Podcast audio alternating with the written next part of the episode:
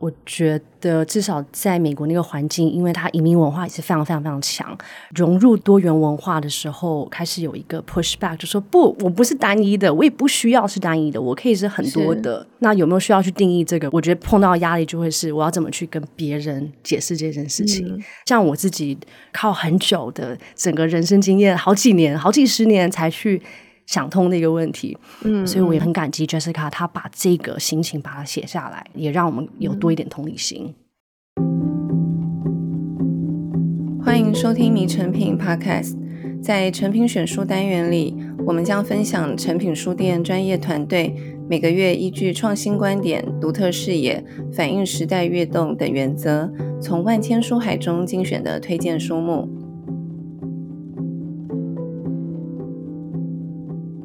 大家好，我是李慧珍。登山是许多人日常休闲的选项之一。森林为我们洗去山下的繁浊，在自然里，我们仿佛更加耳聪目明。巍峨的景貌也让人感知自身的渺小，生命的短暂。台湾的环境得天独厚，我们可以很方便地走入山林里头的动物、植物，若没有特别留意研究，常常化为眼前过客。然而，在这些无言的生命之中，脚踏的路径之下，埋藏着更深、更浓厚的历史。本集节目要介绍的成品选书《山与林的深处》，是我近来阅读感觉特别温柔的一本书。作者李杰科自小在加拿大成长，直到三十岁后，才因为外公在台湾过世，决心来台走一趟寻根之旅。他这趟旅程的向导很特别，除了一封外公留下的信。就是这座岛的山林记忆与身世。欢迎今天对谈的来宾，曾经访问过作者李杰科的 Emily，Podcast 平台诡异岛之音共同创办人吴怡慈。Emily 好，嗨，慧珍您好。Emily，首先啊，想要请问一下，《山与林的深处》对你来说是一本什么样的书？因为你访问过作者，可不可以谈一下跟这本书的缘分？呀，这本书对我来讲很特别，是因为我第一次跟他接触的时候，应该是二零二零年。这本书的英文版，他在做行销的时候，我们最早是先收到出版社的一个文。他就说：“诶，他找到我们是因为我们有一个环境的一个节目，一个英文的节目。然后他就说：‘诶，你们也对这个有没有兴趣？因为这是在讲环境、讲大自然，然后再讲台湾。’那那个时候其实是我们算是前几次收到这样子的信，所以刚开始觉得说：‘诶，这是什么？之前没有说过这样。’ 然后他就寄了一个 sample 过来，我们就说。”哇，这好特别哦！因为那在那之前，我们在看，不管是亚裔的作者在写台湾，其实最近几年我们看过几个文学作品，它是历史文学，比如说在二零一六年，Shana 杨小娜她写的《绿岛》，还有之后应该是二零一九，有一个荷兰的一个女生也写了一本叫做，我不知道她后来中文翻什么，可是她英文是《福尔摩沙之王》。在讲荷兰在台湾的那个时代，我其实把荷兰的那个归在也是亚裔后代写，是因为后来发现那个作者其实曾经在台湾待过，他在青少年的时候住过台湾，对大家来讲都有一种寻根的一个使命。所以我那时候看到这个时候觉得，哎，这好有趣，因为他居然是以一个写大自然的方式，他写一个像是 travel log 旅游书的切入点。去看台湾，所以那时候觉得哦，很非常非常特别。那当然，后来我们就有机会访问过他。后来听到他说有中文版的时候，我就觉得哦，好棒，好开心哦，因为这样台湾的读者也可以读到。所以那时候 Emily 访问作者的时候，他怎么介绍他自己这个书？就是从我们读者的眼光来看这个书，跟作者自己来谈，你觉得他的描述是怎么样？印象最深刻的是什么？我们那时候其实跟他谈了许多来台湾人的印象，跟他怎么把它整理成什么样子的书。我觉得最特别的是，至少我认知的，他还是觉得他是一个外人，他觉得他还是以一个外人的角度来看台湾。嗯嗯我昨天有写信息给他说：“哎，今天这个访谈终于要发生了。”我就说：“哎，那你有没有什么话想要跟再跟台湾的读者讲啊？”然后他说：“其实没有。”他说：“他只是想说，他很感激这本书可以呈现给台湾的读者，以及台湾读者对他的外人的视角的这个开放度跟接受度。”我就一直在想，因为我在读这本书的时候，所以我现在知道说，他一直以这样子的角度来看，可是。你看得到，说他其实很想要接近这个土地，然后所以那时候当然除了有问他说，哎，那你到底去了哪里玩啊？什么什么？他其实全部都写在里面。所以因为那时候那个节目是以一个环境的节目的角度去看，所以那时候蛮多还是环绕在大自然、环境、环境保育以及我们怎么去看环境这件事情。那时候的访谈是这样子。对，那其实这个也是 Jessica 这个作者他自己的另外一个中心。他现在还有另外一个算是网上的一个特刊吧，叫做《流草》The Willow Herb。他就是在收集所有的写大自然的文学。嗯、后来才知道，原来这是一个算是 niche，可是蛮多人在注重的一个文学类。嗯嗯，我自己在读这个书的时候，我觉得很有趣，因为他在描述的理论上是我很熟悉的土地。那我就在想说，诶，经由一个就说他非本地的长久的这个居住者的角度，但我也不觉得他完全是外人了。当然，他是从一个相对于我们比较外在的眼光来看这个土地、这个国家，我就觉得，诶，我们认识的方式有点不太一样。我就发现，外在的人他会先从一个整体。企图想要认识这个地方或者这个国家，可是对于我们这种在地的居住者，我对于这个土地的认识，通常是从一个很小的点往外扩，可能就是从我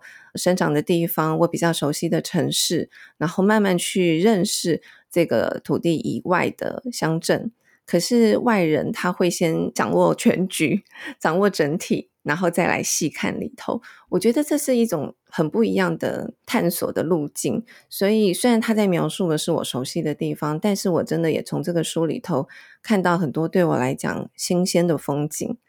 所以，我也很想要听听看，对 Emily 来讲，因为你也在海外生活很多年，你是从什么样的起始点去形塑对台湾的印象？然后，你又从这本书里面也有一些新的观点或者是思索。呀，yeah, 我在读的时候，我自己也在反思说，诶，那我在看其他国家的时候，不管这些国家是我稍微有熟悉的，比如说我到日本，我怎么去看日本？因为我们其实长大可能看日本漫画、看日本卡通，嗯嗯，这些街道都蛮熟悉的。那到了当地之后，我又是怎么去摸索这些地方？或是在一个我可能当时比较不熟悉的欧洲，或者说如果我住在美国的时候，那时候怎么去想？我后来发现我自己其实也是。就是我平常走路的街道，然后去发现说，哦，原来这个街道有它很有趣的历史。我记得有一次是二零零三年在罗马，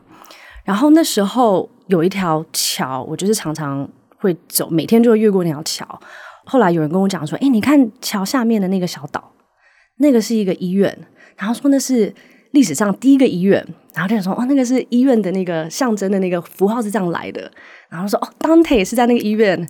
出生的，然后突然间，我就因为这件事情，就对整个城市跟这个点有了一个更大的一个理解，然后一个很有趣的一个想象力。嗯，嗯，然后所以我那时候在想到这个时刻，我说：“哦，哇，对。”所以我在想象他就是来台湾的时候，去透过一个他熟悉的东西——大自然，然后从这中间去拼凑这里的历史跟这里的人文，因为他的使命就是要来挖掘家庭历史嘛。嗯，对对对，所以我那时候。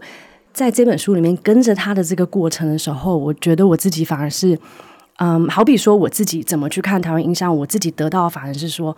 哦，对，其实我们是可以这样子的，我们可以用这样子的视野去看世界，有时候会忘记，然后再从中去拼凑出很多历史跟很多故事。我其实自己在这之前也做过类似的事情。一六年的时候，那时候我就很好奇说：“哎，那我们家在台北的历史到底是什么？”因为其实家人也很少讲嘛。嗯、对，我觉得这一点也是 Jessica 她也提到一些，就是可能上一代不想讲的东西，或者是上上代非常想讲的东西。对，对嗯、然后我就有去找。就是找了我的阿姨啊、舅妈啊，就是啊那种姨婆啊那种啊，然后去问大家说：“哎，所以小时候到底发生什么事？你们住哪里？”我觉得探索是蛮有趣的，有找到一些哦，可能以前在台北住在哪里，然后那个旧地图、哦。Jessica 这本书里面其实有提到，就是你可以去看台北的旧地图，然后跟现在的地图做比我觉得这些故事其实。蛮珍贵的，就是说，虽然我们现在资讯很多，可是跟你自己身世有关的，跟你生长的地方有关的这个身世的记忆，其实是非常非常珍贵的。然后我也是看《山雨林的深处》这本书的时候，我发现真的会也会因为跟着他的视角，跟着他走的路径，然后去想，我们通常很容易就是 focus 在自己身上。那像我们一直住在这里，所以我想事情很多时候会从我自己出发。可是我觉得像 Jessica 这样子，他反而是要来找自己的身世，他反而是从一个外围的地方要来找自己在这个土地上的位置，这样子。那这个也是让我觉得很有趣的。然后我觉得这本书它虽然小小，但它里面谈的层面其实蛮多。它从家族记忆出发，然后他谈到台湾的动植物、高山、大自然环境，然后谈自己跟外公外婆的情感，谈台湾的历史，谈两代之间、三代之间的情感的牵系。那我自己作为一个读者，我觉得我最有感的部分是他从大陆来台的这个外公外婆的故事，我自己找到了一点联系，因为我透过他讲他的外公的故事，我会一直想到我的父亲。那因为我父亲也是从大陆来台的，年纪可能跟他外公再小一点点这样子。我父亲去年过世，所以我觉得我仿佛好像也很希望透过这本书去找到一些我自己的家族，我的父亲他们上一代发生的事情。就像刚 Emily 说，你也会去台北找亲戚，想要知道更多以前发生的事，我觉得我好像也试图从这个作者的书里头去找到一些我自己的家人曾经存在的这些故事的痕迹。我觉得那个部分其实蛮感动我的。不知道 Emily 对你来讲，因为我们刚刚谈了，就是你也有讲讲到说你会因为这个书去找自己家族的记忆。除此之外呢，这个书你还有没有觉得哪一些你被触动到的地方？因为我觉得他谈的点其实蛮多的。我这几年看到的，有碰到嗯更多。移民二代有想要回来寻根也好，或是说找家庭历史也好，或者是只是说想要来看一下，对对对。嗯、我知道有一些人他们会找真的是研究员、记者类研究员，帮他们大家族就去 interview 所有的人，然后去帮他们把那个故事写出来。然后有一些人，他是可能自己有记者背景的。我现在我最近碰到了一个蛮年轻的一个女生，她就是自己在寻找她的家族故事，然后把它录成声音。我也很好奇，说五年后、十年后会不会有更多这样子的作品会出现？它不一定只会是书，它可能会是电影，它可能会是一个 podcast 系列，甚至它可能会是一首歌，嗯嗯嗯，就是以各种不同的创作方式去记录每一个二代的一个寻根之旅。作者在这个书里，他有讲一段，我其实蛮有感觉，因为他母亲是台湾人，父亲是英国人，然后他在加拿大成长，然后现在生活在德国，所以他经历过多元的文化。他在书里有写一段，容我念一下，因为我觉得这段他其实讲的蛮好。他说：“个人眼中的真相，往往藏行于自选的语言。选择这件事让我难以招架，感觉不太舒服，好像自己是没有固定形状、难以归类的事物。”选用这个就等于抹除了另外一个，我就觉得，哎，对，他这样讲以后，我就理解，就是说为什么这个问题有时候也会让我觉得哪里怪怪的，或者不太舒服，因为好像你就必须要二择一，或是三择一，选了一个等于你就是要抹杀另外的身份。身份认同的问题，也许不一定是国族的认同，有时候也许是性别或者是其他的认同。Always，我们好像一定会要去面对这个问题，因为他的笔法其实真的是很温柔，他不是那种很尖锐，想要去抵抗或者是抗议什么的。特别是因为他是一个很温柔的笔触，我觉得更会让读者想要去思考一下这个问题：我们可以不可以从不同的角度来看待它？Emily 应该也很有感受对不，对。我其实蛮感激他把这样子写下来，因为我的背景就是我在台北出生，嗯、呃，在台北长大，然后后来我在学习过程中其实是在美国，国中、高中、大学的时候，那个时期我们在读文学的时候，呃，那时候它的种类就叫做多元文化文学，其实就是非主流文化，它全部归在那边，不不管是种族或是多重文化、性别等等等的，就是归在那一类。那在那一类，我们那时候常看到的就会是这个问题，就是 Who am I？我到底是谁？他可能父母是不同的国家来的，不同的文化、不同的种族、不同的宗教等等等的，所以那个是。我觉得至少在美国那个环境，因为它移民文化也是非常非常非常强，融入多元文化的时候，开始有一个 push back，就说不，我不是单一的，我也不需要是单一的，我可以是很多的。那有没有需要去定义这个？我觉得碰到压力就会是我要怎么去跟别人解释这件事情。嗯、像我自己靠很久的整个人生经验，好几年、好几十年才去。想通的一个问题，嗯，所以我也很感激 Jessica，她把这个心情把它写下来，也让我们有多一点同理心。嗯、对啊，就是觉得好像很多问题，为什么一定要有一个简便的答案，对不对？为什么要有单一的答案？为什么它不能是一个更包容的答案？我为什么不能既是 A 也是 B？为什么不行？这样？然后我觉得这个书里面。他写了很多的人物嘛，所以我觉得人的部分其实常常也很吸引到我，因为从不同的人身上，我们也可以看到同样也会遇到的同样的处境，或者是说可能在别人身上看到一点点自己的影子，或者自己家人的影子这样。然后我对于作者提到他的外婆，我对他的外婆也有很大的好奇，因为我觉得书里面感觉这个外婆是一个很难亲近的老人家，他好像有一个很厚的墙。就是对很多事情他都感到很愤怒，然后包括他提到他年老衰弱的时候，他仍然拒绝任何人的协助，包括家人。所以我很想要理解他内心。到后来，就是作者有提到这个外婆曾经在大陆经历的这个南京大屠杀等等这一段历史，虽然他没有明说，我们也无法从这个外婆口中亲自听到他的讲法，但是好像可以稍微贴近一下他内心的。受伤，还有他为什么会这么愤怒？这个角色是我在看的时候，我特别觉得对他很好奇，但是又好像隐隐可以感觉到一点点他的情绪。然后他外婆小时候离开那一段，就是让我有掉泪的部分，因为他那段的描述，我觉得作者也写得很好。他说外婆匆匆忙忙要到台湾来，可是那时候他们只是觉得局势不好，但也没有觉得会多严重，只是觉得说哦，就先离开这样子。那他的爸爸妈妈没有跟着他离开嘛，然后他到船上，然后非常多人，他就看到那个岸边他的熟悉的身影，就是他的妈妈，就好像很急着想要上船，就是最后再给他一个女儿可能会喜欢吃的东西，可是人太多，他挤不过去，他就看到他妈，他妈妈也没有看到他，然后就看到妈妈很焦急的寻找他的身影的眼神，他说那是他最后一次看见母亲，就是那段我觉得啊。很心酸，对，对，就稍微好像可以理解一下这个外婆她经历了什么，这样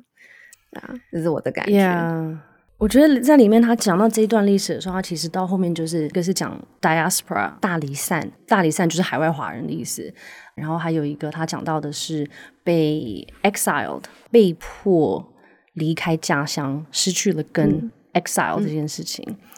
我看他的写法，我就觉得他把这个情感，嗯，写的，我就觉得好痛苦。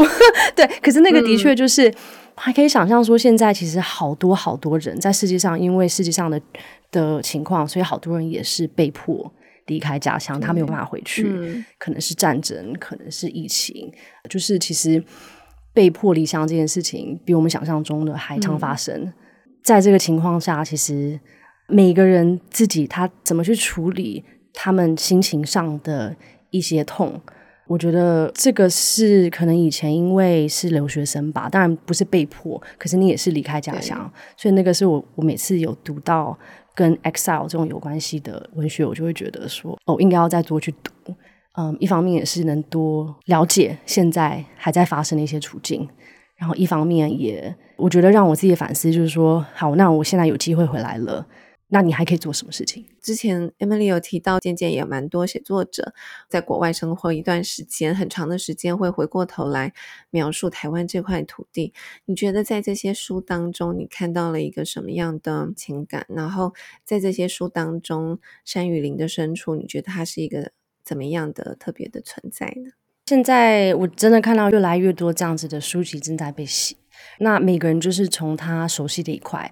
所以现在也有一个二代的记者，他之前是写美食的，所以现在他现在正在写一本外婆的食谱，在讲全部是台湾的料理。可是他中间，我相信他应该也会写到历史，因为他在写食物跟写文化的时候，都是以一个多元的角度去看的。那这是就是美食的角度，那今天这个是从大自然的角度。那接下来我相信可能之后会有人从体育的角度，现在也有二代台美人，他们从体育的角度在做一系列的。